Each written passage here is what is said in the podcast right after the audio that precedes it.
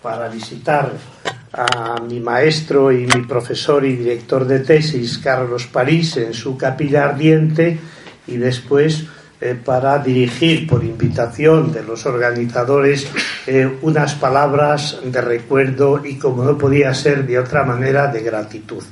O sea que en menos de dos meses o en escasamente dos meses he visitado esta casa cuatro veces y creo que esto es un motivo de agradecimiento a quienes me han invitado un día tras otro, una vez tras otra, porque creo que esto ha generado un clima de sintonía, de convergencia y de complicidad filosófica. Eh, muchas gracias, por tanto, José María, por esa presentación tan generosa. Muchas gracias, Antonio, por, esta, por este esbozo que en realidad ha preparado en mi exposición y sin duda ninguna ha trazado los grandes temas del pensamiento de Ernst y por supuesto muchas gracias también a todas y a todos ustedes entre quienes estoy viendo caras conocidas de alumnos y alumnas, esto es uno de los motivos de mayor gratificación, ver que estudiantes que siguen mis clases los lunes, martes y miércoles, que es cuando las imparto en la Carlos III, no se han cansado o no están suficientemente agotados de escucharme que vuelven de nuevo eh, fuera del ámbito eh, académico. Pero igualmente eh, muchas gracias a amigas y amigos con los que comparto tertulias, relaciones humanas y que también pues creen que podemos encontrarnos en estos espacios no necesariamente ni solo amicales, sino de reflexión. Y así, pues comienzo esta exposición felicitando a los organizadores de este acto, de este ciclo, porque creo que están demostrando una excelente sensibilidad filosófica al recuperar una figura que no es actual. Todo hay que decirlo.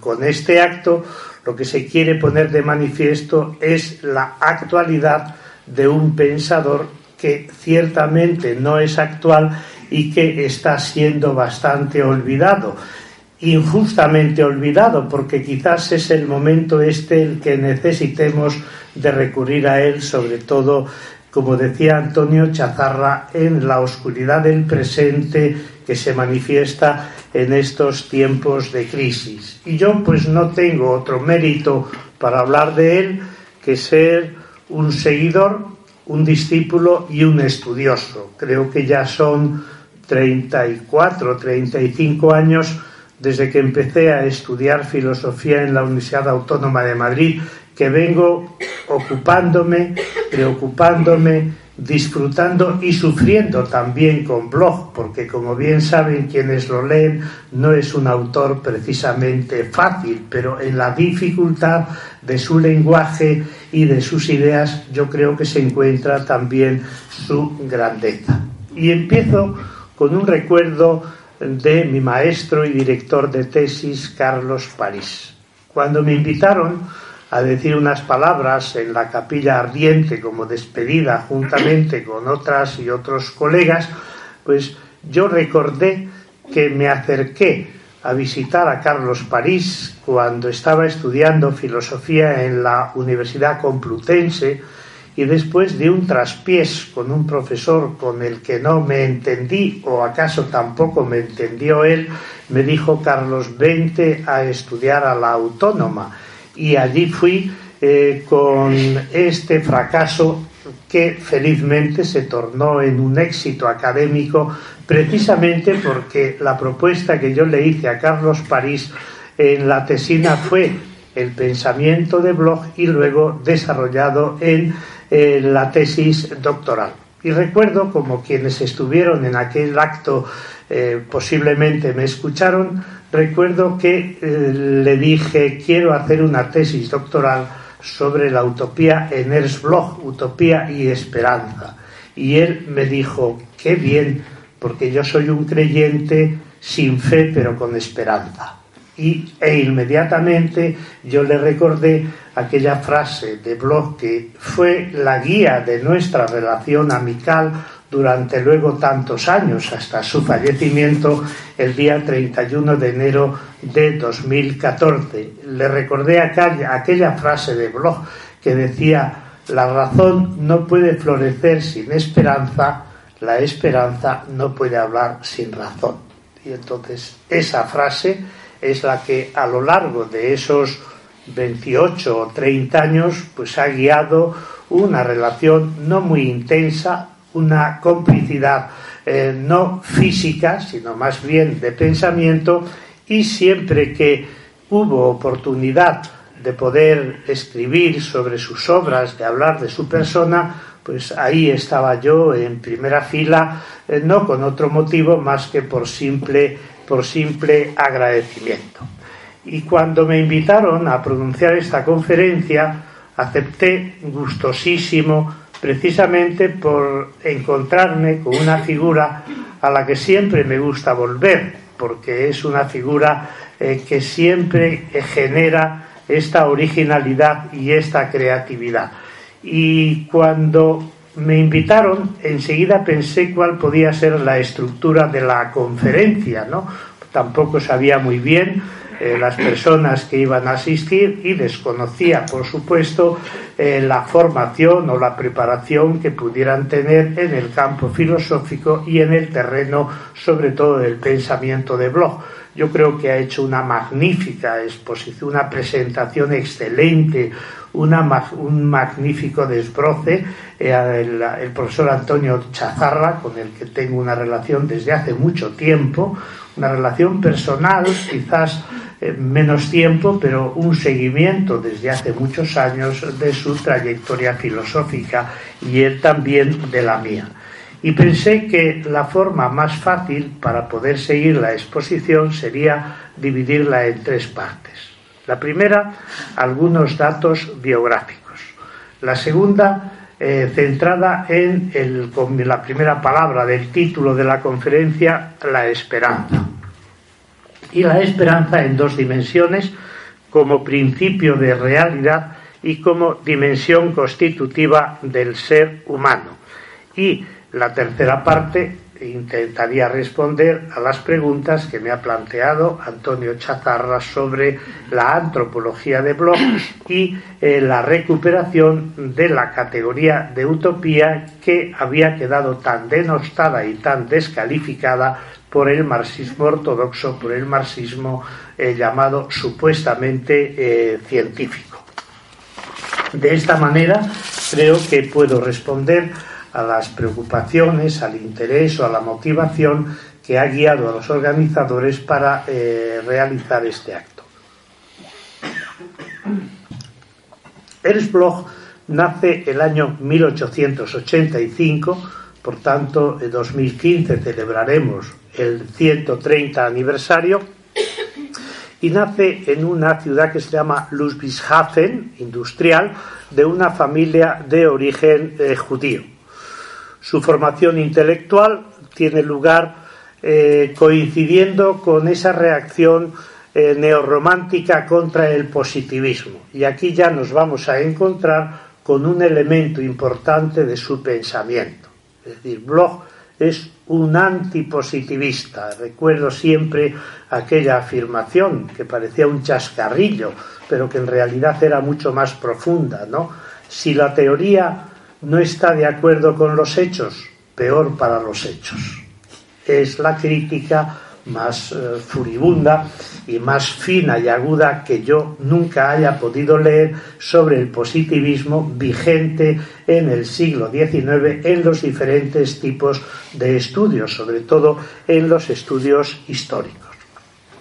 Siendo muy joven, con 27, 28 años, escribe su tesis doctoral sobre un filósofo kantiano, el filósofo Richter.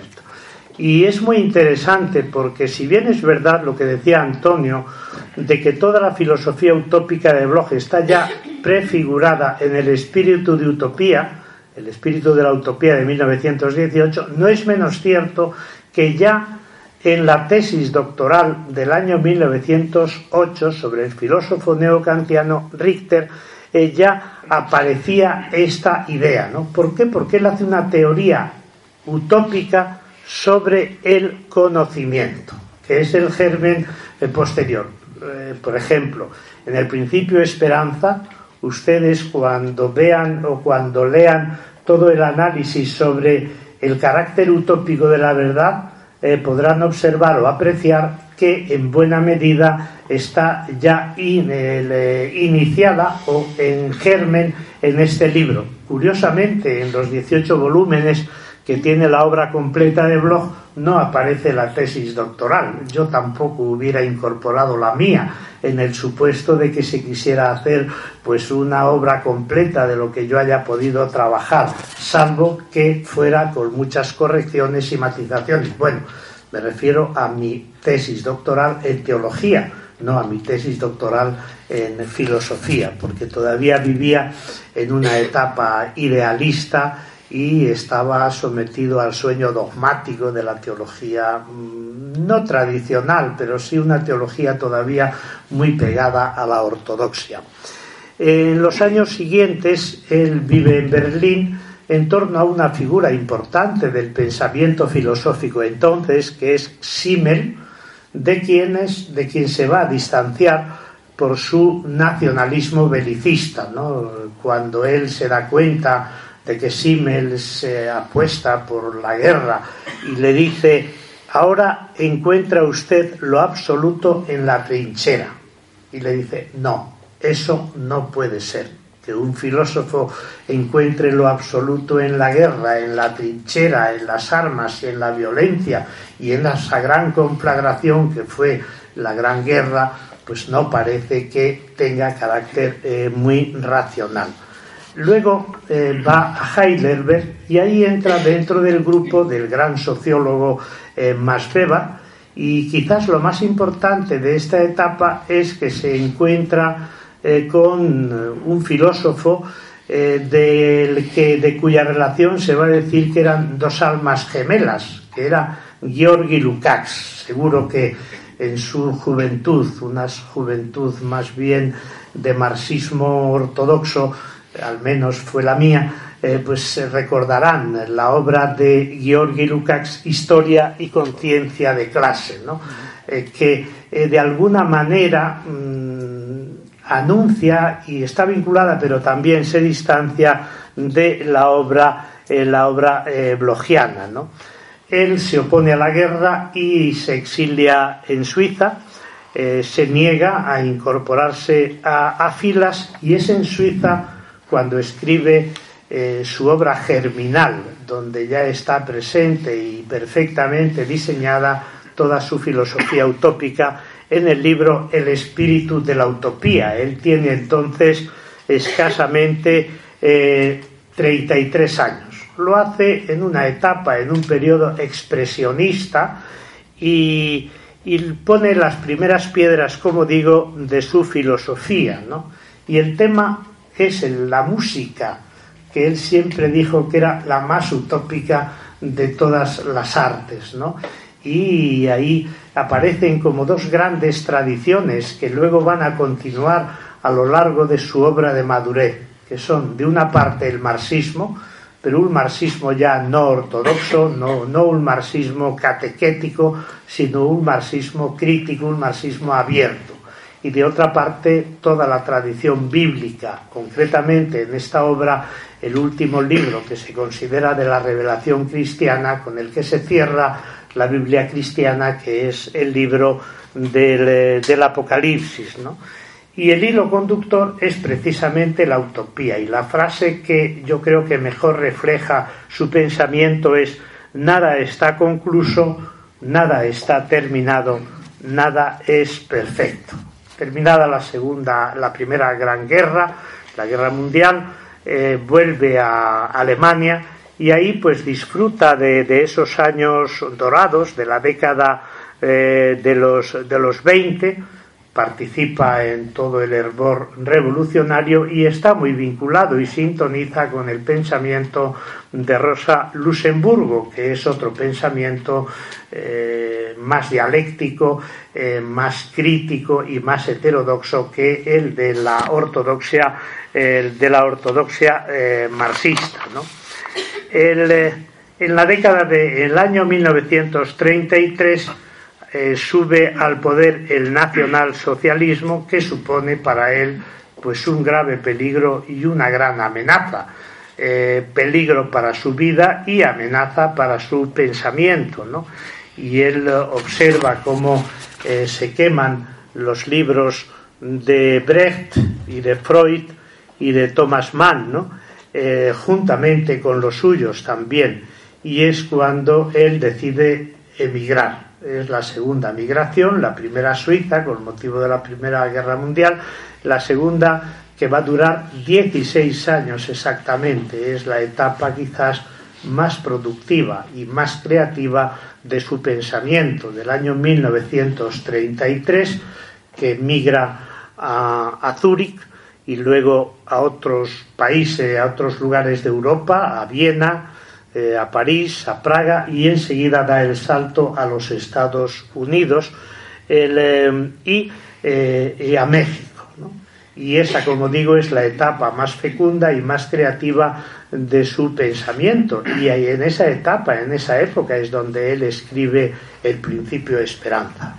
Eh, cuando saludé en la capilla ardiente de Carlos París a su hija Inés, Inés París, que es una directora de cine muy renombrada, pues eh, y le hablé de, esta tesis doctoral que yo estaba haciendo, me dice, ¿cómo no me voy a acordar de cuando estabas haciendo la tesis doctoral? Si mi padre, como eran cuatro hermanos y armaban bastante jaleo por las tardes en casa y dice que no podían estudiar, su padre les, echaba, les echaba en cara y dice, ¿cómo que no podéis estudiar? Cuando Bloch escribió el principio Esperanza fregando platos en un hotel. Bueno, pues no sé si exactamente es así, pero es bastante, es bastante verosímil, ¿no? ¿Cómo se puede escribir esa obra, El Principio de Esperanza, siendo un fregador de platos en un hotel? Porque, claro, tengan ustedes en cuenta que Bloch en realidad hasta muy mayor, con 65, 70 años, no es profesor de, ninguna universidad, de ningún centro, de ningún centro eh, universitario, prácticamente hasta que vuelve a, vuelve a Alemania. Y vuelve a Alemania, a la Alemania democrática, llamada Alemania Democrática Popular, el año 1949. Y ahí es donde eh, le ofrecen una cátedra en la Universidad de Leipzig, concretamente en el Instituto de Filosofía de esa eh, universidad. Es recibido con gran entusiasmo eh, por los dirigentes del Partido Comunista, que lo considera una figura clave de la filosofía marxista, juntamente con quien había sido gran amigo, que fue Georgi Lukács. Son de la edad, no recuerdo en este momento, posiblemente nacidos el mismo año y muy longevos, quizás más Bloch que muere el año 1977 con 92 años, pero Georgi Lukács también vivió, eh, vivió muchos años, no sé si murió octogenario al menos, y no eh, nonagenario. ¿no? Pero él, curiosamente, aun cuando le reciben con tanto fervor y entusiasmo, no se afilia al partido, al partido eh, comunista, ¿no?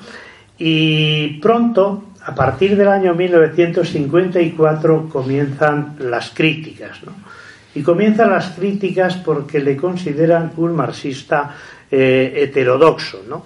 Empiezan atacando al Instituto de Filosofía eh, que él dirigía, hasta el punto de que el año 1957 se organiza una conferencia cultural eh, para juzgar eh, su pensamiento y sobre todo para analizar críticamente, yo creo que demoledoramente, algunas de las tesis de su eh, filosofía. Y enseguida aparecen las acusaciones, que no son críticas, sino acusaciones desde la ortodoxia marxista.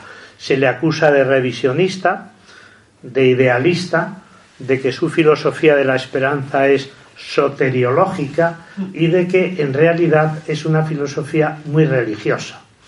Y no es verdad, porque hay que distinguir entre que está inspirada en una de las fuentes del pensamiento utópico y de la filosofía de la esperanza y de la historia más fecundas, que es toda la tradición judeocristiana, sobre todo la tradición bíblica, pero eso no quiere decir que él tuviera experiencia religiosa. Más bien creo que, como muy bien ha dicho Antonio Chazarra, era un ateo confeso y convicto. Lo que pasa es que él entendía que el vacío de Dios no podía eh, ser sustituido por el modelo económico capitalista, sino que el vacío de Dios tenía que ser recuperado y enriquecido por el llamado Homo asconditus, que es una de las claves fundamentales de su, de su eh, antropología. Eso le lleva a una jubilación eh, forzosa y a un control muy fuerte de sus publicaciones. Tengan en cuenta que en esas fechas del año 1953-1959 es cuando se publican los tres volúmenes eh, del principio eh, del principio esperanza. El año 1961, como se ha recordado aquí, se construye el muro de Berlín. Y Bloch estaba por esas fechas, creo que fue el mes de agosto del año 1961, posiblemente el 21 de agosto quizás, él estaba en Alemania impartiendo unas conferencias. Bloch era mm, muy conocido, muy valorado y muy reconocido en, Europa y sobre todo pues en, en Centro Europa. ¿Por qué? Pues porque la juventud, el pensamiento filosófico crítico estaba muy vinculado con el marxismo, pero no un marxismo eh, ortodoxo, sino un marxismo humanista, un marxismo crítico, y ahí el pensamiento de Bloch jugó un papel muy importante indirectamente quizás en las movilizaciones populares y juveniles de los años siguientes, pero ciertamente eh, también. Entonces le coge la construcción del muro de Berlín en, Alemania, él tiene 76 años y decide quedarse en Tubinga, 1961. Todavía va a vivir 16 años con una creatividad extraordinaria, como vamos a ver eh, enseguida. Y ese mismo año, el año 1961, la Universidad de Tübingen le invita a pronunciar el discurso inaugural del curso. Y el título que él pone a ese discurso es ¿Puede frustrarse la esperanza? Y, para sorpresa de los asistentes, responde sí, claro que puede frustrarse la esperanza. ¿Por qué? Porque la esperanza no es una confianza ciega, porque la esperanza no tiene ninguna garantía de conseguir un final feliz. Dice, pero si bien puede frustrarse, puede salir también fortalecida de ese fracaso. ¿Por qué? Porque una esperanza que tiene las raíces en la frustración eh, tiene luego esa capacidad de superación y de, y de firmeza y de fundamentación. Fíjense ustedes que él, cuando habla de la esperanza, siempre le pone un adjetivo latino, dice la docta espes, la esperanza lúcida, que es todo lo contrario al optimismo ingenuo, al optimismo militante facilón, a, una, a una confianza ciega en que los problemas se van a resolver por el mero hecho de eh, pronunciar una fórmula una fórmula eh, mágica y a partir de ese momento el pensamiento de Bloch tiene una extraordinaria eh, difusión en la Europa, en la Europa eh, occidental. Todavía en estos años publica libros importantísimos, por ejemplo, El ateísmo en el cristianismo, Ateísmo sin Christentum. Es un libro excelente, es un libro eh, que yo leí precisamente como libro desde la teología, ¿no? Y me impresionó mucho el, las dos frases, me impresionaron mucho las dos frases que aparecen en el frontispicio de ese libro. Una es eh, lo mejor de la religión es que crea herejes, y yo he intentado practicarlo, eh, y la segunda, solo un buen cristiano puede ser un buen ateo y solo un buen ateo puede ser un buen cristiano que todavía sigo sin entenderla muy bien, aunque he intentado interpretarla de múltiples formas. Pero yo creo que tiene gracia y tiene su originalidad eh, esta frase, ¿no? Y luego, claro, la gran obra donde él, con 88 o cerca de 90 años, va a hacer una sistematización categorial de todo su pensamiento. Creo que es tendencia, latencia y experiencia o algo, o algo eh, parecido, ¿no?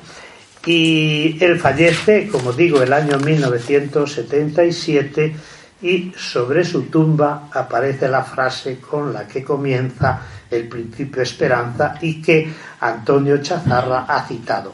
Pensar es traspasar, que él ha citado como pensar es transgredir. Posiblemente esté mejor traducida la frase según Secundum Chazarra eh, que la eh, traducción que se hace en el libro El principio esperanza. Pero ciertamente esa frase me parece que es la que mejor refleja la síntesis de la síntesis de, su pensamiento. Y el, eh, el año 1989 estaba yo ya con la tesis bastante avanzada y según iba escribiendo, iban cayendo las diferentes piezas eh, del muro de Berlín. Y yo pensaba, ¿qué, hubiera, qué actitud hubiera adoptado el eh, Ernst Bloch ante este acontecimiento? La caída del muro de Berlín y el derrumbamiento del socialismo real existente. Yo estoy seguro de que él se hubiera alegrado y lo hubiera celebrado y hubiera dicho yo también trabajé porque cayera este muro y en buena medida yo me quedé en Europa no por gusto sino como protesta por la construcción del muro. ¿Y por qué? Pues porque él defendía un socialismo en el que se compaginaran la libertad y la igualdad, ese binomio tan difícil de armonizar y de compaginar. Y cuando él eh, ve que cae el muro de Berlín, entiende que se puede incorporar a la tradición democrática liberal occidental, es decir, al principio de libertad de Occidente, el principio de igualdad de Oriente, eh, del este europeo. Pero estoy seguro de que él no hubiera aplaudido ni se hubiera entusiasmado, sino todo lo contrario, con lo que luego sucedió en el este europeo, que es eh, su entrega eh, incondicional en manos del neoliberalismo y en esa dependencia de lo que, eh, citando a Bloch, decía Antonio Chazarra, de la idolatría, la idolatría del mercado.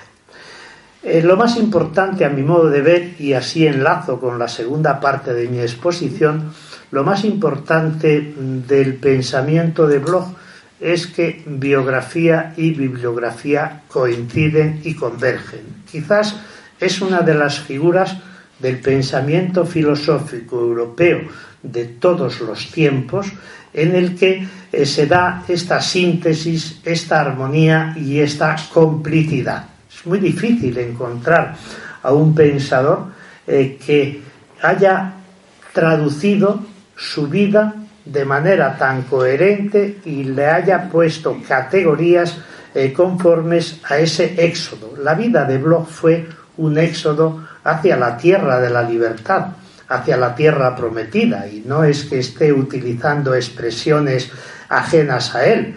Él es uno de los mejores intérpretes, de los mejores analistas de toda la tradición del Éxodo y de toda la tradición de esa tierra prometida, que tristemente luego por parte de la ultraortodoxia judía, pues se ha convertido en una ideología eh, tan brutal contra eh, los palestinos y contra el pueblo contra el pueblo árabe. Pero en realidad la biografía de Bloch es el éxodo y el camino para recuperar la imaginación creativa y él mismo con su vida ya estuvo eh, adelantando toda esa propuesta o toda esa iniciativa. En torno a dos palabras que están muy bien reflejadas en el título que han puesto a esta conferencia los organizadores. El primero, esperanza. El segundo, utopía. Vamos a detenernos en este primer concepto, el concepto esperanza.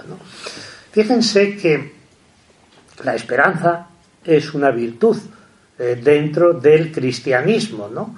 Eh, la fe, la esperanza y la caridad. Bueno, hay que decirlo que es una de las virtudes menos protegidas y menos defendidas, ¿no? porque ustedes saben que en la Iglesia Católica hay una congregación muy potente que se llama Congregación para la Doctrina de la Fe, que es la que se ocupa de la ortodoxia. Pero no me consta que haya ninguna otra órgano, ninguna mm, comisión o congregación que se ocupe de la defensa de la esperanza, en cualquier caso de la esperanza en el más allá, de la esperanza en la otra vida, pero pocos se ocupan de esta vida. Y por supuesto ninguna congregación eh, que se encargue de defender la llama de la caridad o de la solidaridad o como ustedes quieran llamarla. En cualquier caso, el concepto esperanza dentro de la tradición religiosa se considera una virtud, pero para Bloch la esperanza no digo que no sea virtud, pero antes que virtud es un principio. Por eso el gran acierto del título, el principio esperanza, que si ustedes se han dado cuenta, no tiene un guion en el medio, sino que es el principio esperanza. Y, en ese sentido, eh, los dos elementos que caracterizan el pensamiento de Bloch sobre la esperanza son la esperanza como principio inscrito en la realidad y la esperanza como elemento constitutivo del ser humano. Entonces, para Bloch, la esperanza no es una simple disposición anímica que defina solo a las personas optimistas o de talante eh, abierto, ¿no?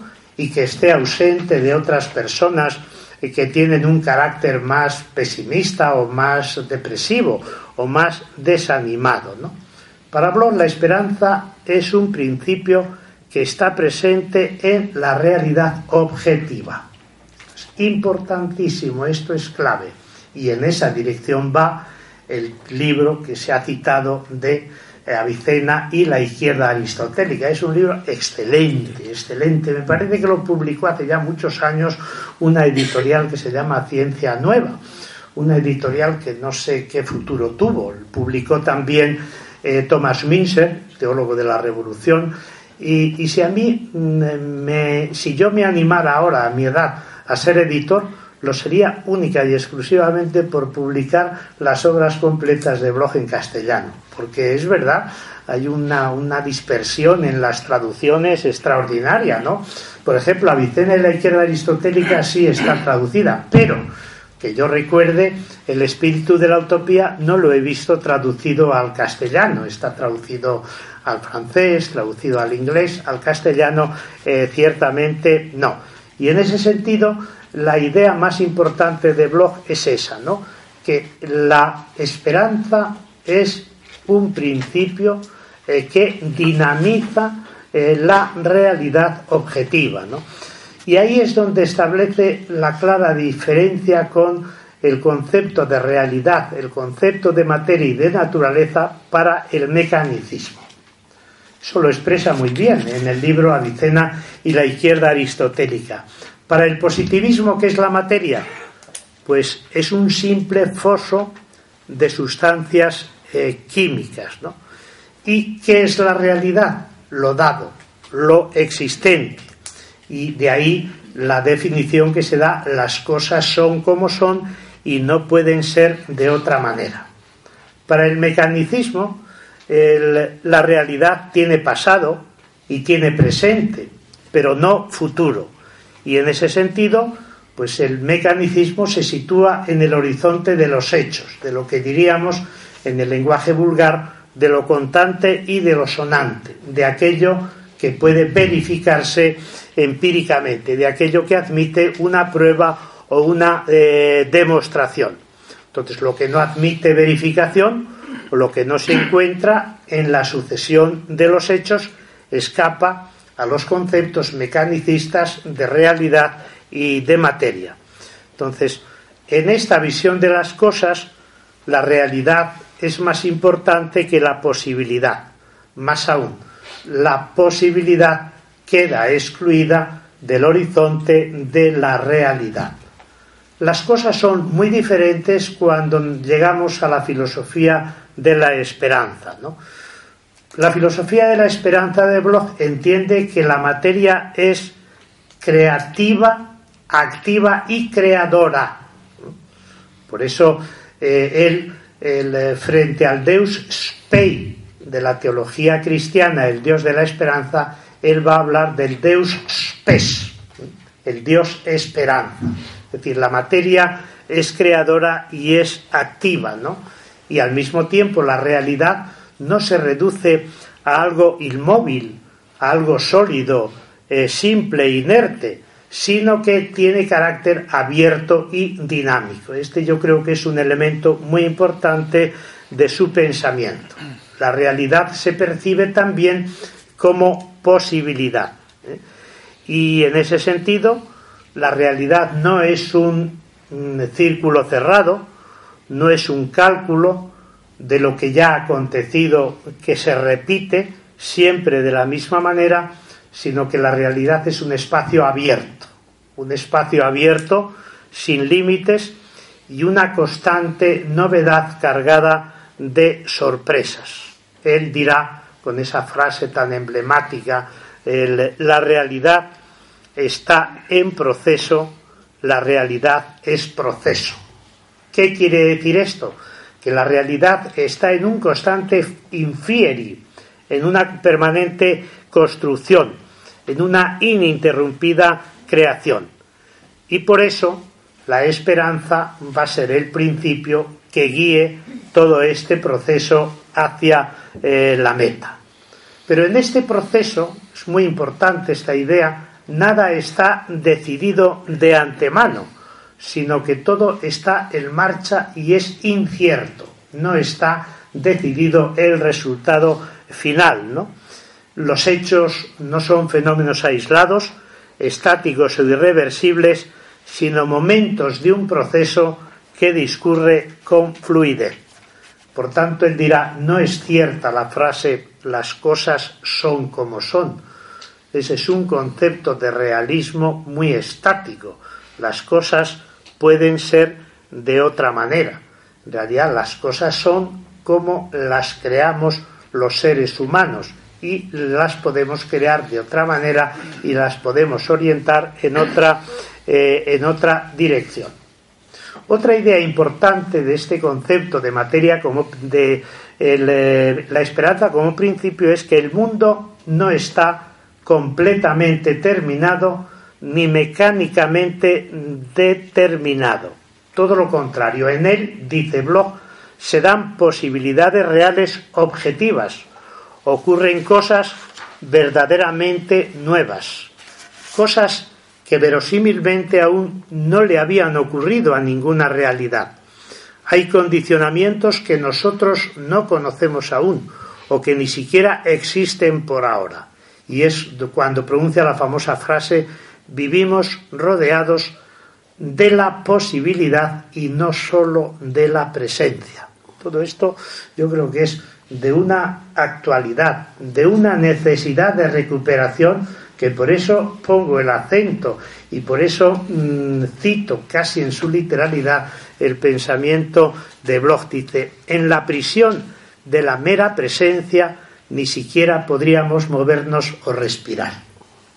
En la prisión de la mera presencia ni siquiera podríamos movernos ni respirar que es la situación en la que nos encontramos actualmente, si apenas podemos respirar, si apenas podemos movernos. ¿Por qué? Porque estamos amordazados por los diferentes poderes eh, que nos tienen encarcelados. Eh, el mundo se presenta ante nuestros ojos, si están abiertos, claro está, como un laboratorio de la posible salvación. Es otra de las frases de, de Bloch que él dice en latín. Dice, el mundo es eh, experimentum o laboratorium possibili salutis, el laboratorio de una posible, de una posible salvación. La segunda, mm, el segundo elemento, la segunda característica de la esperanza es que la considera dimensión constitutiva del ser humano. Y aquí va a coincidir eh, con otros filósofos de otra tradición diferente, más confesional, más cristiana, como puede ser Gabriel Marcel, con su famoso libro, recordarán quienes hayan estudiado a estos pensadores, el Homo Viator, el hombre caminante, el hombre, el ser humano itinerante. ¿no? Entonces, para Bloch, la esperanza está radicada en las zonas más profundas del ser humano, a quien en otra ocasión eh, yo he definido como ser en esperanza, con guion, con dos guiones entre en y, esperanza. ¿no? Eh, en el centro del ser humano, más allá de los cálculos, de los datos, de los inventarios, hay un principio misterioso que está en connivencia con nosotros. ¿no? Pero es que a su vez la esperanza se inscribe en el horizonte de la intersubjetividad, en el horizonte del encuentro eh, con el otro. Y esto, quien mejor lo ha percibido, ha sido un gran filósofo español, también eh, continuador en buena medida, bueno, simultáneo en una de sus obras eh, más importantes y más desconocidas, tristemente, simultáneo de Bloch. Bloch escribe su Principio Esperanza en 1954-1959 y don Pedro Lainentral escribe su libro, recordarán algunos de los aquí presentes, La espera y la esperanza, creo recordar, el año 1957. Y cuando me parece que a finales de la década de los 70, eh, su discípulo Diego Gracia eh, reelabora toda su antropología de la esperanza y la recoge en un libro con ese título, Antropología de la Esperanza, incorpora un capítulo muy largo sobre el principio esperanza de Bloch. Y yo creo que mm, no es un simple repetidor o un simple sintetizador, sino que lo que hace Pedro Laín Entralgo es avanzar el pensamiento de Bloch sobre la esperanza y darle esa connotación comunitaria. El don Pedro Laín Entralgo en ese libro dice, para el ser humano y para el ser intersubjetivo, esperar es coesperar. Y en ese sentido me parece muy importante el avance o el aporte que puede llevar a cabo. O sea, para Bloch la esperanza se inscribe en la estructura misma del ser humano, en su conciencia, en su libertad, en su historicidad, en su alteridad y en su mundanidad. El ser humano tiene conciencia de su finitud y de su contingencia, pero no se instala cómodamente en ese nivel, sino que aspira a la infinitud y a la definitividad. Y es precisamente eh, esa tensión lo que le lleva al ser humano a buscar la plenitud. Igualmente cabe decir de la libertad. La esperanza está presente y activa en la libertad, pero esta es frágil y quebradiza y se siente amenazada desde muchos frentes. Puede romperse en mil pedazos y conducir al ser humano al fracaso de su proyecto vital. Pues bien, y aquí viene Bloch y dice, la esperanza libera a la frágil libertad de caer en la frustración ante el fracaso, real o posible. Y la mirada esperanzada al futuro salva a la quebradiza libertad de sucumbir en los brazos de la fatalidad. Igualmente, dice que la esperanza opera de manera activa en la relación del ser humano con el mundo. Es decir, este otro, es otra idea excelente y muy importante eh, para Bloch, ¿no? Entonces dice Bloch, eh, la esperanza es lo que hace converger la aspiración de la humanidad a su plena realización y las posibilidades de liberación del mundo. Y aquí es donde va a definir al ser humano como guardagujas de la ruta que ha de seguir el mundo. Dice, y como guardagujas puede orientar el mundo en una o en otra dirección. Puede llevarlo a una velocidad razonable y en la buena dirección o puede eh, llevarlo en una dirección equivocada y provocar el descarrilamiento del mundo. Y es cuando esto sucede, se apodera de la humanidad una desesperanza generalizada que resulta difícil regenerar. Y aquí es donde Bloch se refiere a, no al holocausto solo de la Segunda Guerra Mundial, sino a los holocaustos humanos que jalonan la historia y son cada vez más, eh, son cada vez más eh, dramáticos. ¿no?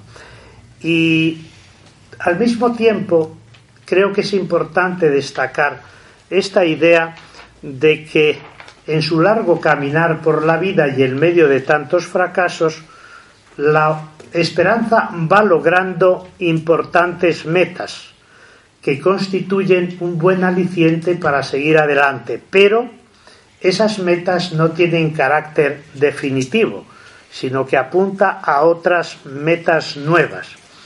¿Por qué? Porque dice Bloch, la llegada a una meta definitiva conduciría a la melancolía del cumplimiento y quizás también al hastío. La melancolía del cumplimiento, ¿no? Es lo que nos pasa cuando hemos logrado pues un éxito o cuando hemos conseguido coronar una obra, una actividad, te quedas así como aplanado diciendo ¿y ahora qué? Por eso todas las conquistas son conquistas temporales que ayudan a, a seguir el camino hacia las conquistas, hacia nuevas, eh, hacia nuevas conquistas. La segunda clave o la segunda categoría más importante del pensamiento de Bloch es la categoría de utopía. Hay que volver a Bloch para recuperar el verdadero significado de la utopía. ¿Por qué? Porque hoy calificar a una persona de utópica no es precisamente un piropo, sino todo lo contrario es una descalificación en toda regla. El utópico es el ingenuo, el que no tiene sentido de la realidad, el que está colgado de las nubes, el iluso, el que resuelve los problemas por el mero hecho de, decir que ya están resueltos. y por eso, pues hoy la utopía es desterrada de todos los campos del quehacer y del saber humano. Díganme ustedes un campo en el que la utopía esté presente ha desaparecido de la filosofía. Fíjense que este, la utopía, que ha sido el, elemento movilizador de la buena parte de la filosofía del siglo XX, ¿no? pues ahora mismo bien se podría decir lo que aquel famoso cuadro de Goya, ¿no? La razón crea monstruos. ¿Por qué? Pues porque nos empeñamos en definir la verdad como la adecuación del pensamiento con la realidad. Tremendo error, porque tenía que ser todo lo contrario, ¿no? La adecuación de la realidad a la razón o el pensamiento, ¿no? Y por eso, pues eh, hoy, por ejemplo, toda la política, toda la razón de Estado, eh, toda la economía, eh, toda la cultura se mueve en función de ese principio, ¿no? De la instrumentalidad. Lo que impera es la razón instrumental, que es adecuar la razón a la realidad, a lo que se oponía precisamente Bloch. Y lo mismo dígase de las ciencias sociales. Recordarán muchos de los aquí presentes la capacidad transformadora y crítica que tenían las ciencias sociales en la década de los 70. Ahora, la razón que impera en las ciencias sociales, ¿cuál es? La razón contante y sonante, la razón contable, ¿no? Una ciencia social como es la economía, eh, que tiene como objetivo dar respuesta a las necesidades de la humanidad, pues no se rige por ese principio, sino que se rige más bien por el principio del beneficio, por el principio de la acumulación. Yo que sigo bastante de cerca la orientación ideológica en materia económica de las universidades españolas, lo único es que se enseña en las carreras de economía es a ganar el mayor dinero posible y acumular el mayor número de bienes, es decir, toda la economía, la economía neoliberal. Pero lo mismo se puede decir de la razón de Estado e incluso de las propias religiones, que son esos espacios privilegiados que diría Bloch, donde emerge la esperanza y renace la utopía, y al final en qué se han convertido, ¿no?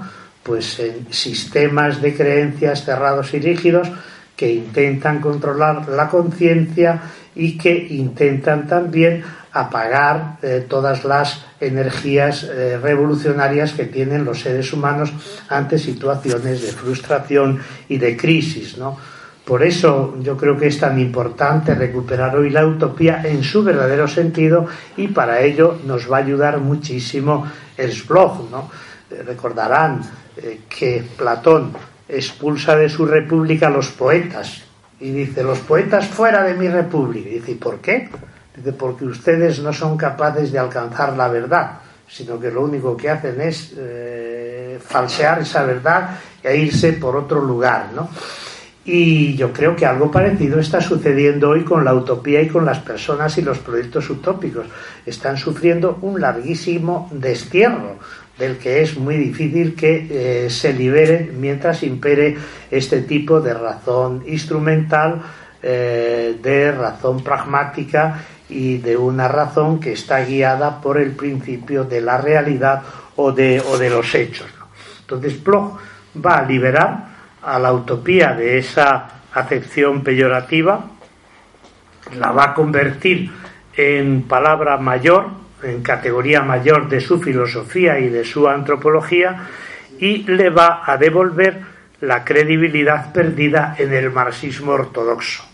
Yo diría, simplificando un poco, lo reconozco, eh, que el, giro que hace Bloch es el contrario al del título de aquellos tres artículos de Engels, luego traducidos como del socialismo utópico al socialismo científico. Yo creo que Bloch hace el camino inverso, del socialismo científico al socialismo, eh, al socialismo utópico. Y en ese sentido, pues él va a definir al ser humano como homo utopicus o, animal o animal eh, utópicos, ¿no? Y por eso me parece que es muy importante la idea de Bloch en relación con la utopía. La distinción que establece Bloch no es entre socialismo científico y socialismo utópico, sino entre utopía concreta y utopía abstracta. Entonces él dice, los socialistas utópicos de finales del siglo XVIII y del primer tercio del siglo XX eh, trabajaron con un concepto de sociedad eh, que no era suficientemente crítico con las situaciones vividas dentro de la revolución industrial. Y por tanto era un socialismo con una cierta connotación eh, idealista, pero aún así todo, él reconoce aportaciones muy importantes de ese socialismo que deben recuperar eh, dentro, del, dentro del marxismo. ¿no? Pero dice, claro, ¿cuál es la, la eh, el cambio o mm, la, contraposición entre utopías abstractas y utopías concretas.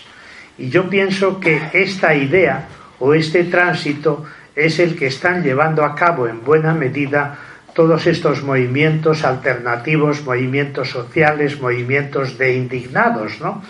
que plantean o proponen utopías concretas, utopías realizables eh, en el momento presente o utopías que acaso no se pueden realizar, pero que cambiadas las circunstancias y luchando para transformar la realidad pueden hacerse realidad en el, en el futuro.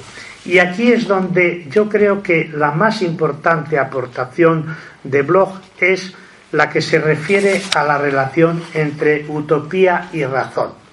Y es, creo, el aspecto en el que la filosofía se siente mucho más enriquecida y revitalizada. Existe un intento de contraponer o de oponer utopía y razón como contrarios.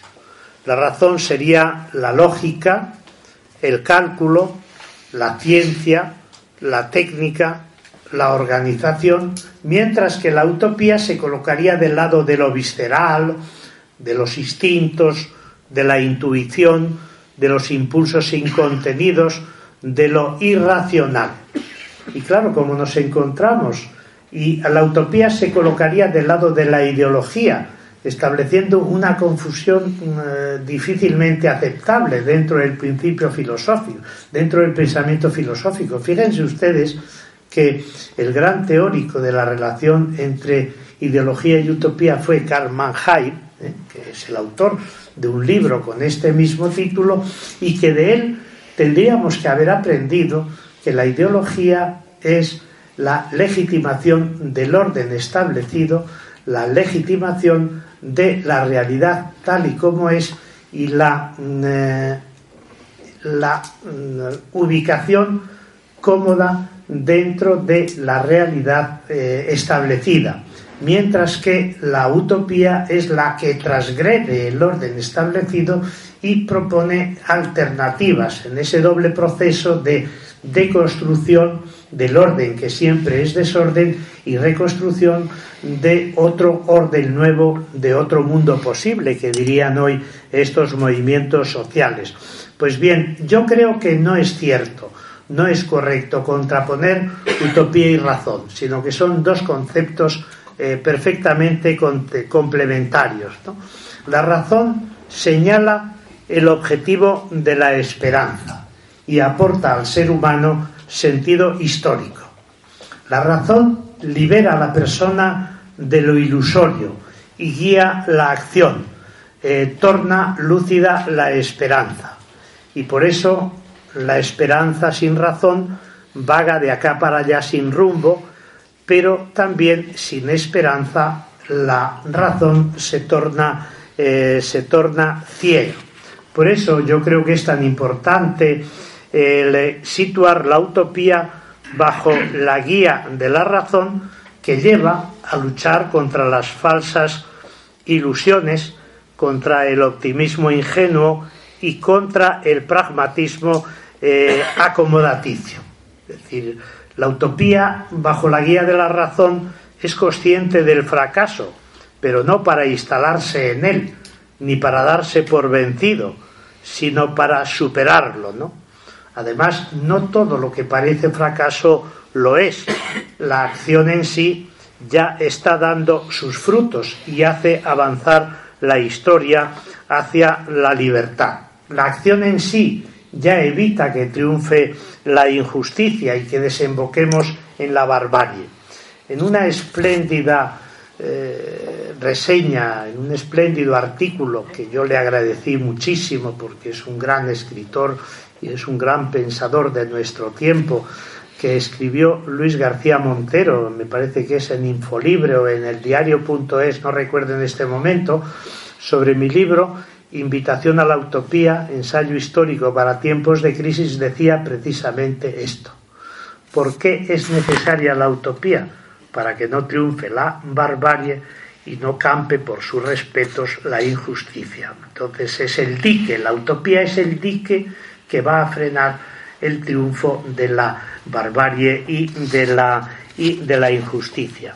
Por eso creo que es tan importante recordar esas dos afirmaciones de Bloch, que son aforismos que yo siempre eh, llevo en la mente y que les invito a que ustedes casi lo aprendan de memoria y lo reciten como una jaculatoria laica, que son la razón no puede florecer sin esperanza y la esperanza no puede hablar sin razón.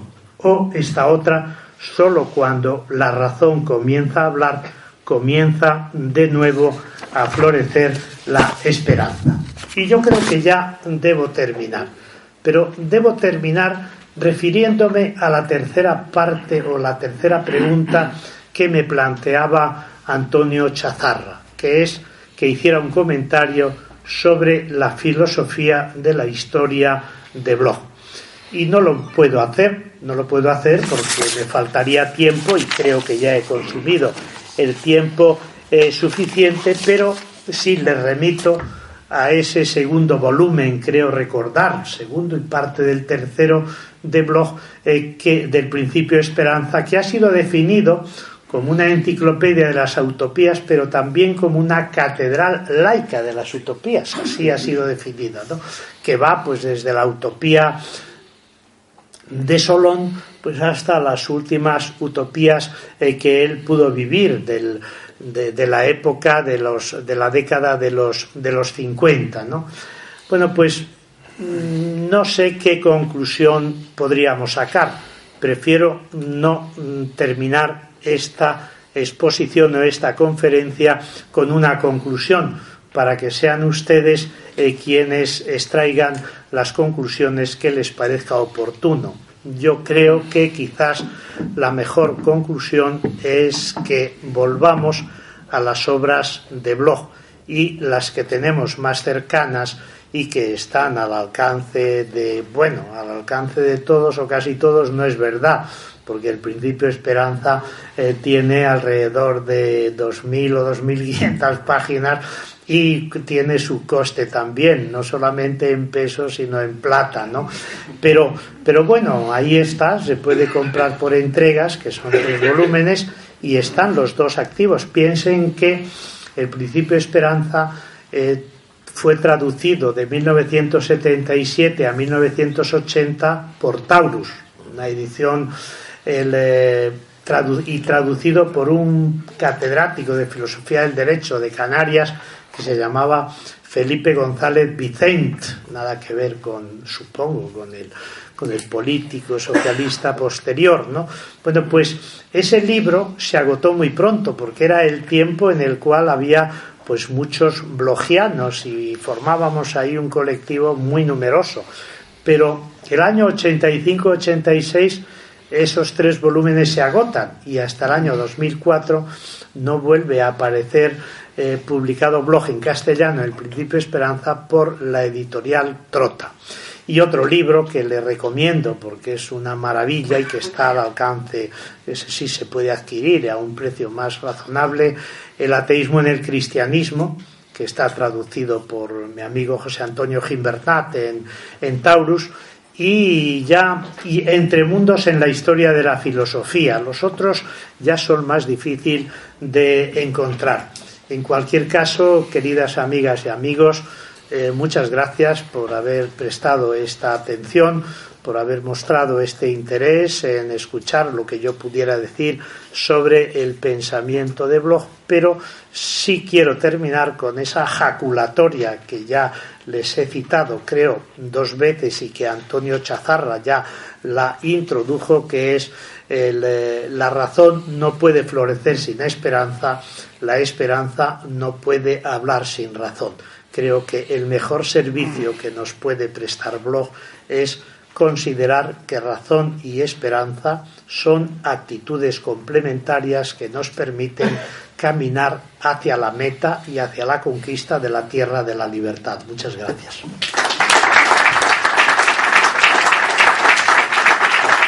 Muchísimas gracias. Gracias. Gracias Juan José, profesor Tamayo, por la magnífica conferencia eh, llena de contenido y de admirar, porque realmente es, de admirar eh, que en un tema que bueno que presenta algunos, algunas facetas eh, que pueden ser más áridas, ¿no? O pueden ser más difíciles de, seguir. Entonces, nuestro agradecimiento y, por supuesto, pasar a, la siguiente parte del acto. Ya, verán que, bueno, aquí se han lanzado un puñado de, de ideas muy sugerentes. la parte que sigue a continuación es aquí obligada en el Ateneo, el dar la palabra al público para eh, iniciar un debate. Entonces, eh, todos aquellos que quieran intervenir en una primera ronda de intervenciones, yo les pediría que, que lo indiquen y pasamos a él. Venga. Veo que hay pedidas eh, eh, cinco palabras. Voy a tratar de seguir más o menos el orden de y, una sexta que tenemos en la primera fila. Eh, seguiré más o menos el orden de petición. Pues lo intentaré. Entonces, adelante. Agrupamos para que no dé otra conferencia a cada una de las preguntas. Yo, yo preferiría, si les parece bien, sí, el, el hacer, por eso decía, una ronda de, intervenciones o, bueno, preguntas dirigidas eh, al ponente o a, al, que, a Antonio Chazarra, que hizo una introducción, también lanzando algunas ideas acerca del blog. Y, de, esta manera eh, agilizamos un poco el debate. ¿eh? Sí, por favor. Buenas, soy Tamayo. La pregunta es... ¿Qué valor le diste al concepto de todavía no consciente en la obra global de Ernst Bloch, que no conozco mucho?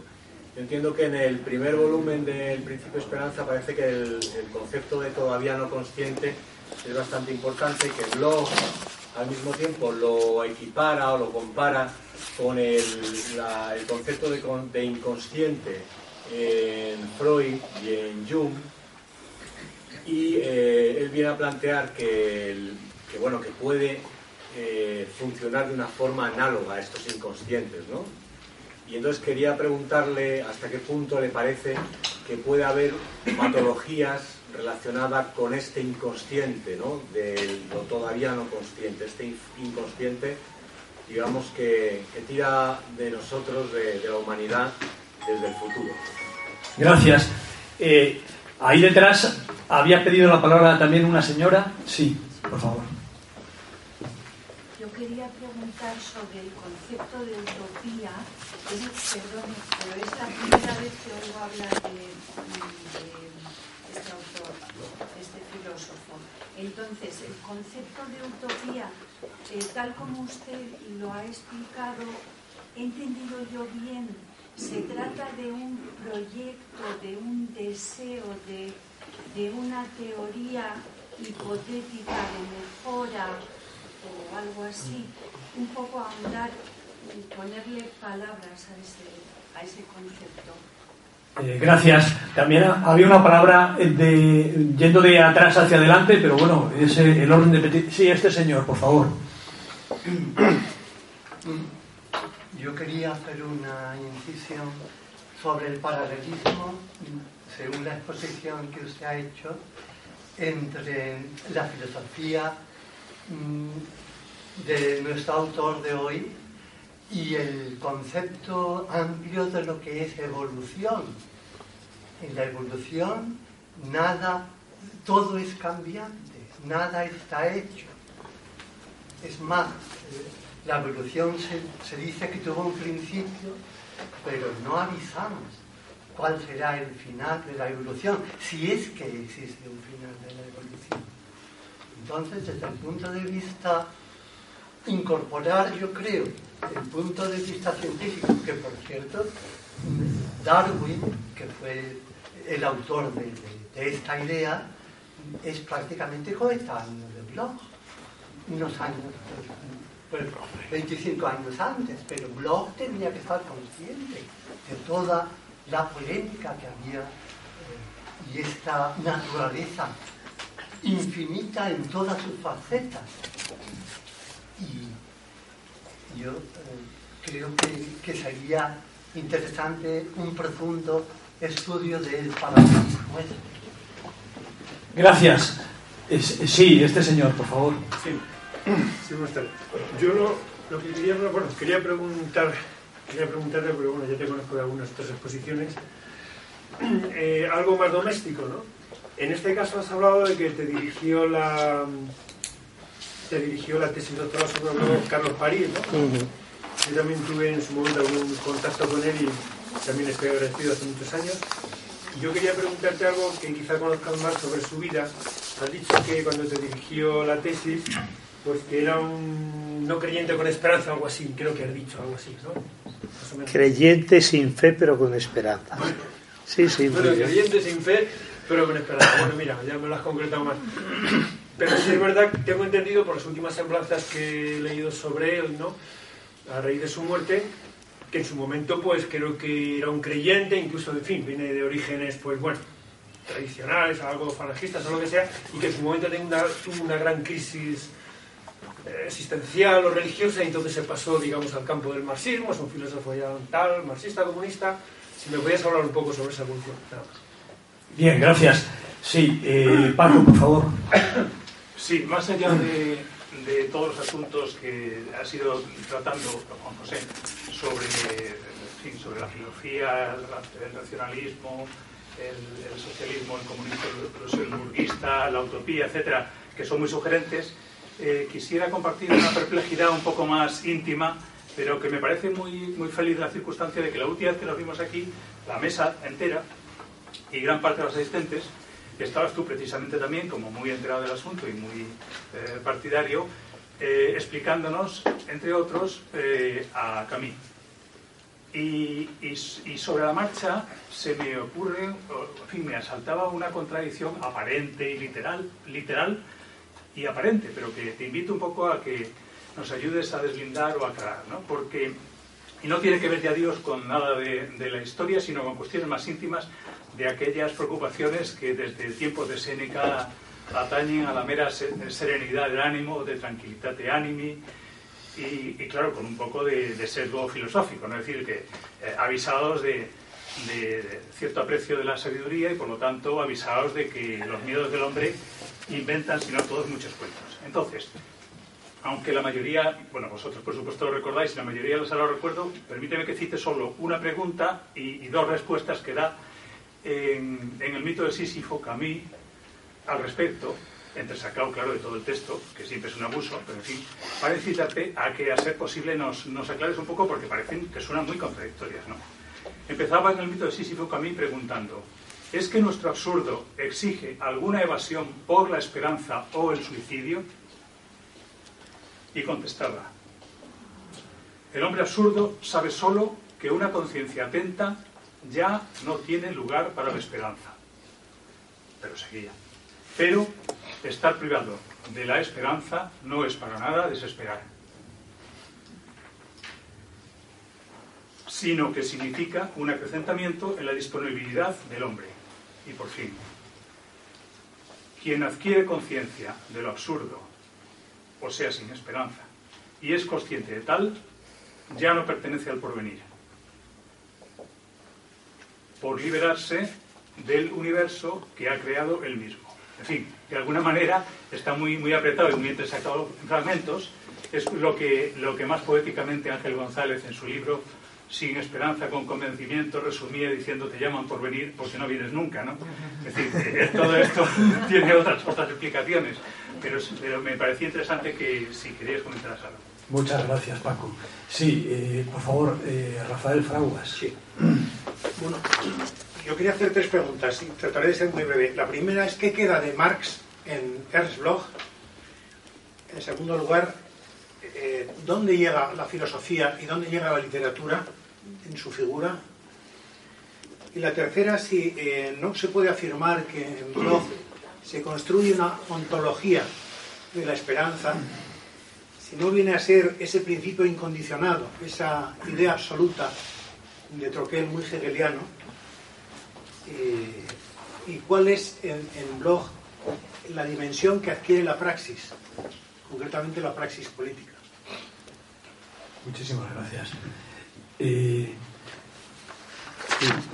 bueno, supongo que la interpelación no puede ser, las, las interpelaciones 6 no pueden ser más directas y me da la impresión de que van más bien dirigidas al conferenciante pero bueno, no quita para que Antonio eh, pueda añadir eh, eh, algo de sal y pimienta. Bueno, van dirigidas a blog, así que yo soy un simple intérprete. Bueno, cinco, seis preguntas eh, que reflejan la inteligencia de quien las hace, sin duda ninguna, y el buen conocimiento. Detrás de estas preguntas hay un saber sobre blog que yo creía que no era tan profundo. ¿eh? Así que voy a intentar de una manera pues muy aforística, claro. En la primera pregunta, el todavía no ser y su relación con el inconsciente freudiano y jungiano. Bueno, hay que matizar. Es decir, eh, Bloch es un anti-jungiano brutal. En el primer libro, en el primer tomo del Principio de Esperanza, los ataques que hace a, a, Jung son furibundos, ¿no? le acusa de fascista para arriba. Por tanto, él no tiene ninguna simpatía, todo lo contrario, es un iconoclasta de, de, Jung, así como luego en relación con Freud las cosas son un poco diferentes, ¿no? porque él eh, estudia muy a fondo toda la teoría de los sueños de, Freud, pero a él no le interesan los sueños dormidos, sino que le interesan los sueños despiertos. Y ese es uno de los capítulos más preciosos de toda la, de toda la obra de Bloch. Entonces yo creo que el Noch nicht Zeit, no sé si él dice todavía no consciente, más bien la expresión de Bloch es todavía no ser eh, cuidado, esa es su ontología. Y el noch nicht sein es la ontología del todavía no ser, ¿no? Frente a la ontología del realismo, ¿no? A la ontología de los ido, de los hechos, ¿no? Y en el, claro, evidentemente, el concepto noch nicht sein, que es el concepto de todavía no ser, es clave dentro de su mm, ontología utópica, ¿eh? porque no nos olvidemos eh, que Bloch también hace ontología, no metafísica, que es diferente, pero sí hace ontología.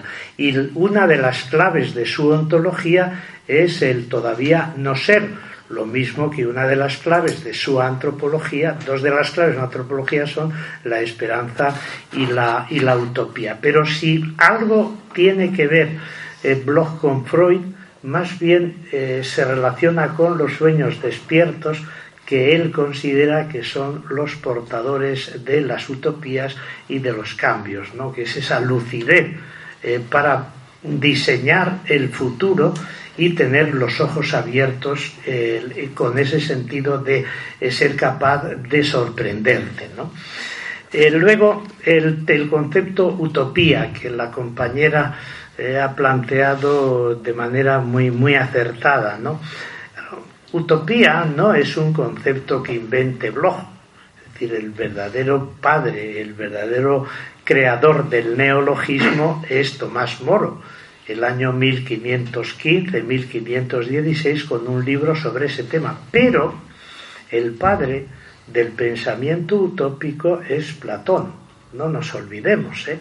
Eh, Platón en, el, eh, en la República, en el libro noveno, es donde hace ese giro eh, para mostrar cuando él en los libros anteriores diseña una sociedad ideal donde los seres humanos son buenos, benéficos y solidarios y en el libro 9 da un giro total y dice, pero esto no se encuentra en ningún lugar sino en nuestra idea y en nuestra, en nuestra imaginación. Y tienen que pasar muchos siglos para que todo ese pensamiento utópico se recoja en esta palabra, la palabra utopía, que algunos han intentado eh, definir etimológicamente como buen lugar, pero en realidad eso hubiera sido eutopía. Pero utopía es el no lugar, es decir, no lugar.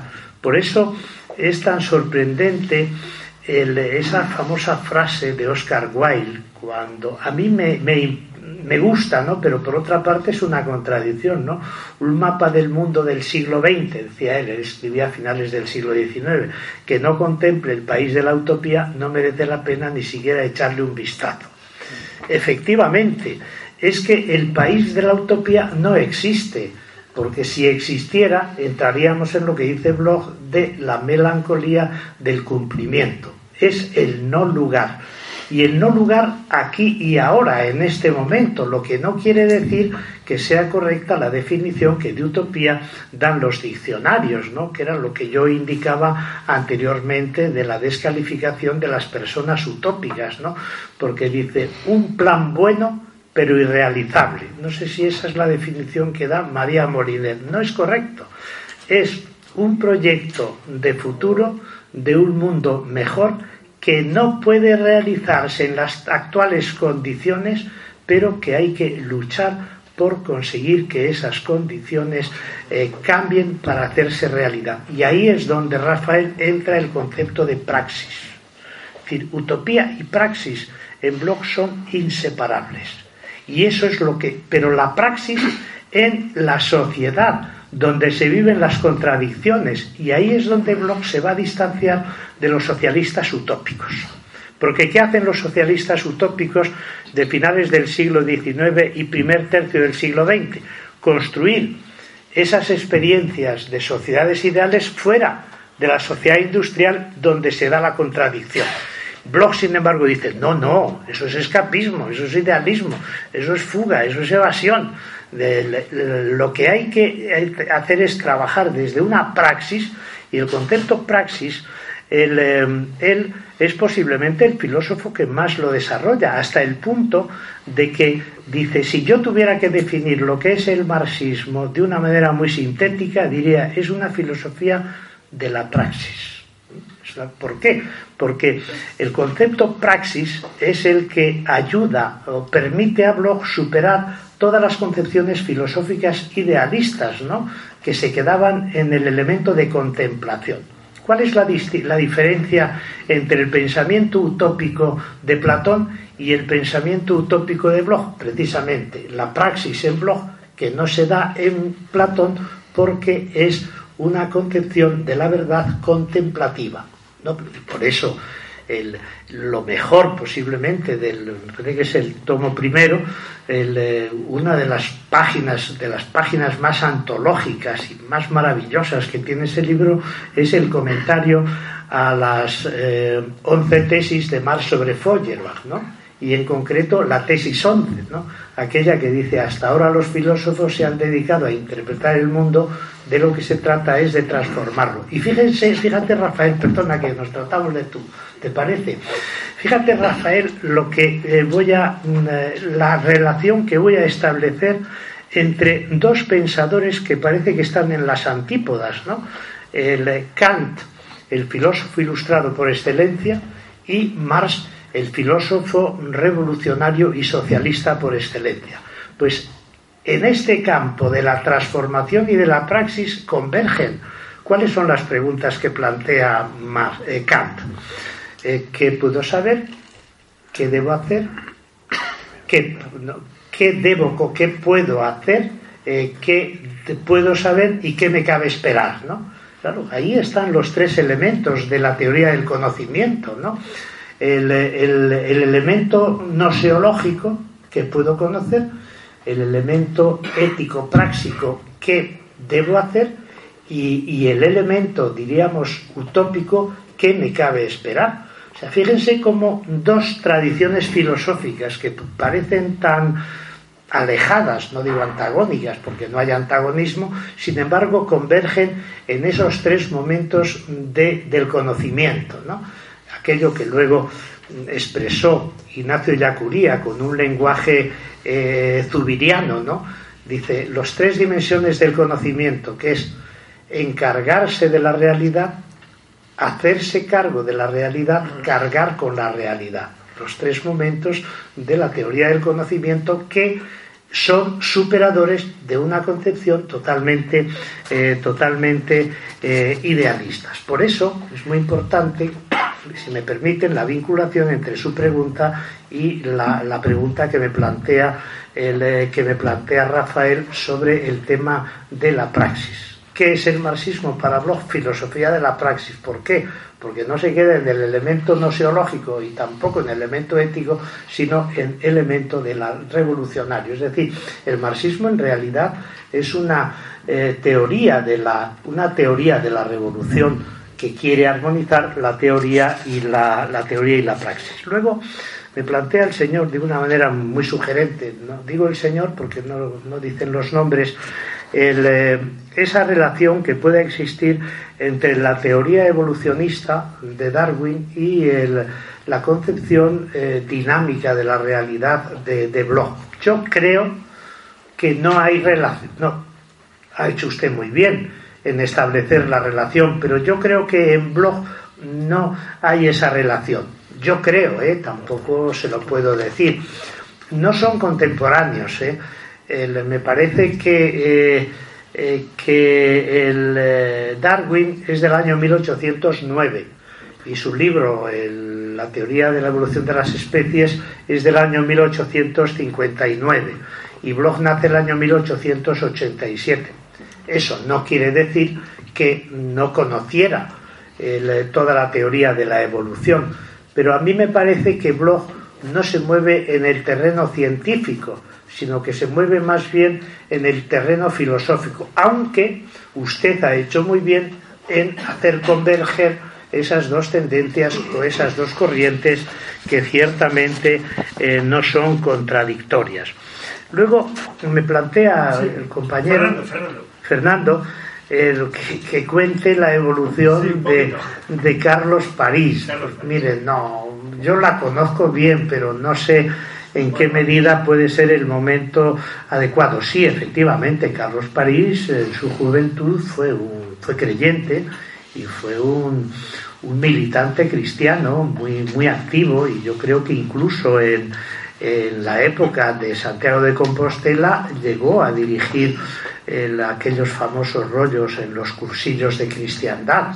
Eh, pero bueno, evidentemente fue fruto de un fervor y de un entusiasmo eh, de la época eh, del franquismo en el momento pues más eh, pues más ferviente ¿no? de nacional de nacional catolicismo pero yo pienso fíjense yo establecería ahí un matiz que aun cuando él vivió una experiencia religiosa más bien de carácter pietista, sin embargo, su filosofía iba en otra dirección.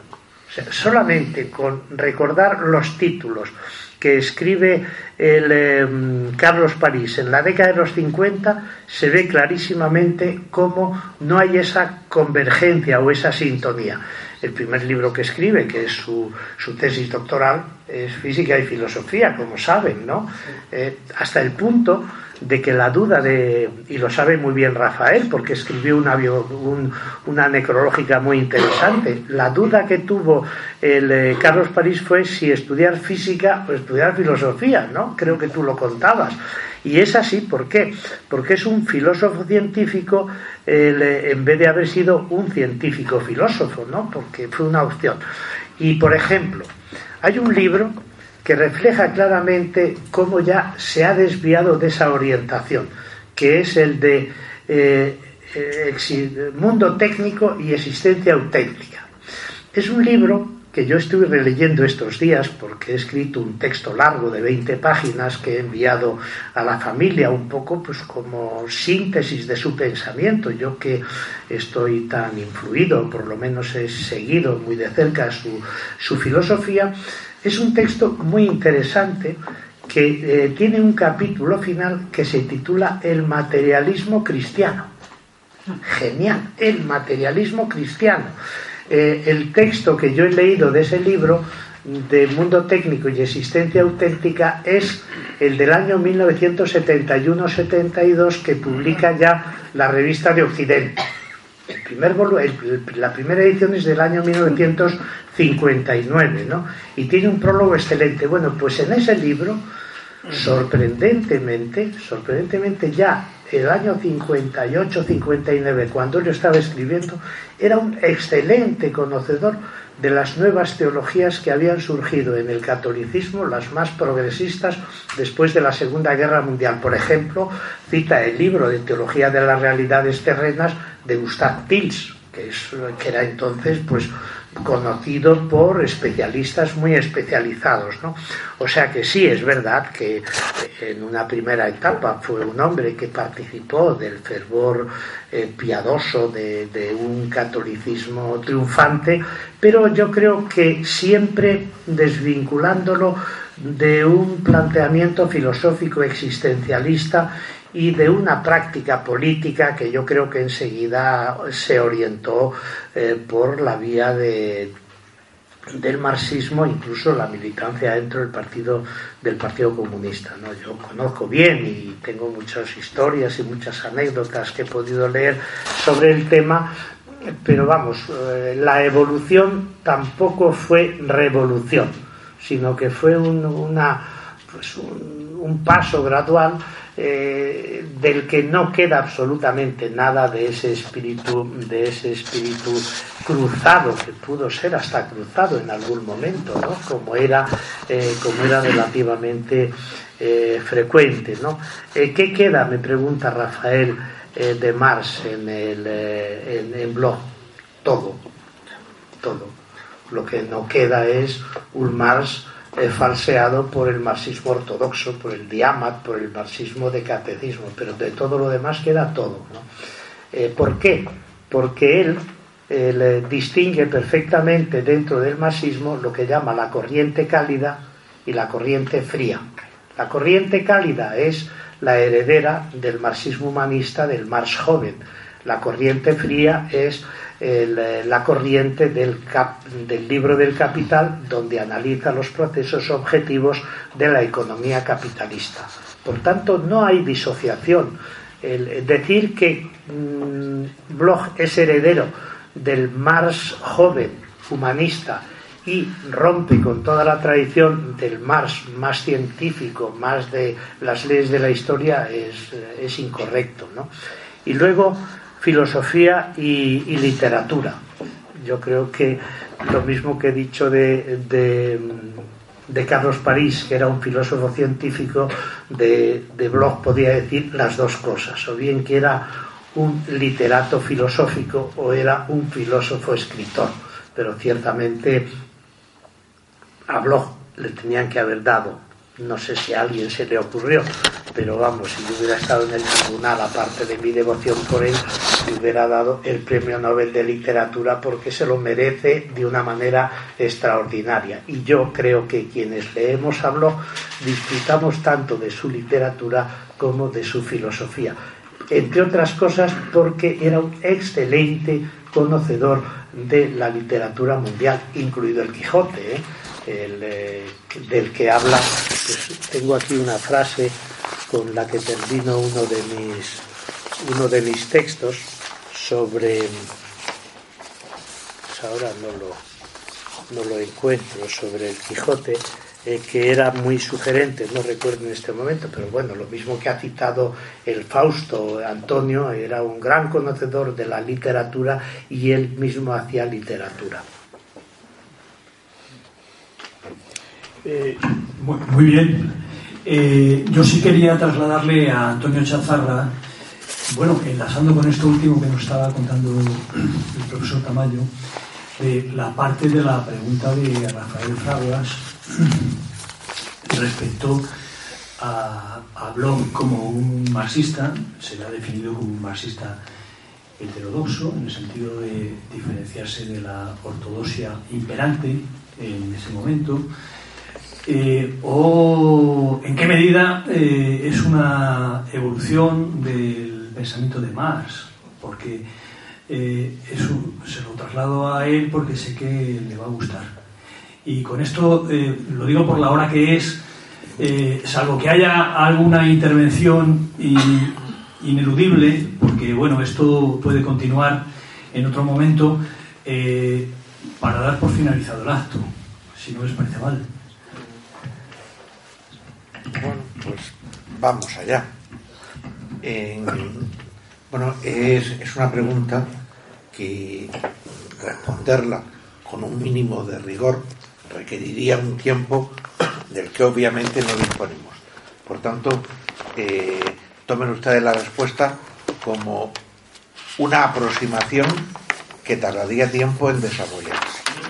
Lo primero, desde mis lecturas de, blog, que ni mucho menos son tan completas como las de José Tamayo, pero que, por ejemplo, cinco o seis obras de blog, si conozco y las he sistematizado, el pensamiento eh, de blog está mucho más cercano al Marx joven. Eh, de modo que el Marx joven es el, el Marx que responderíamos diciendo cálido, el Marx que más se enlaza, el que más fácil tiene su correspondencia con Bloch. Pero la segunda parte sería el, digamos, el Marx maduro, el, segundo Marx, ¿es contradictorio con Bloch? Y mi respuesta sería no, porque mientras mm, que falta la, la ligazón más humana, más cálida, conceptualmente el segundo Marx no está lejos del pensamiento eh, de Bloch. Pero repito que ahora el trazar ese, digamos, esas coordenadas y explicar más esto, pues mm, sería. Y mm, termino eh, con una nota que me ha pasado Victoria, diciendo que la sección de filosofía está organizando con la viuda de Carlos París un homenaje eh, para el mes de octubre y que en el que está previsto que intervengan varias eh, personas, varios pensadores y varios eh, filósofos y entre ellos es casi literal la nota se encuentra eh, Juan José Tamayo, aunque él no lo sabe todavía. Me doy por enterado. Rafael, permite que he recuperado el texto sobre el Quijote, ¿no? cuatro figuras cuya definición de blogs son magistrales. Dice Fausto, el más alto ejemplo de hombre utópico. Don Quijote, el más inflexible de los ensoñadores incondicionales, cuya locura apunta a una esperanza incomparable. Hamlet, un gran soñador del gran estilo utopizante. Y Ulises, que no murió en Ítaca, sino que siguió el viaje al mundo inhabitado hacia lo inconmensurable son cuatro tipificaciones que si quieres luego te las facilito para tus recursos literarios como excelente escritor y periodista que eres. Bueno, pues muy bonito como broche a, este acto. Eh, de nuevo, gracias por su asistencia y les esperamos en una próxima ocasión.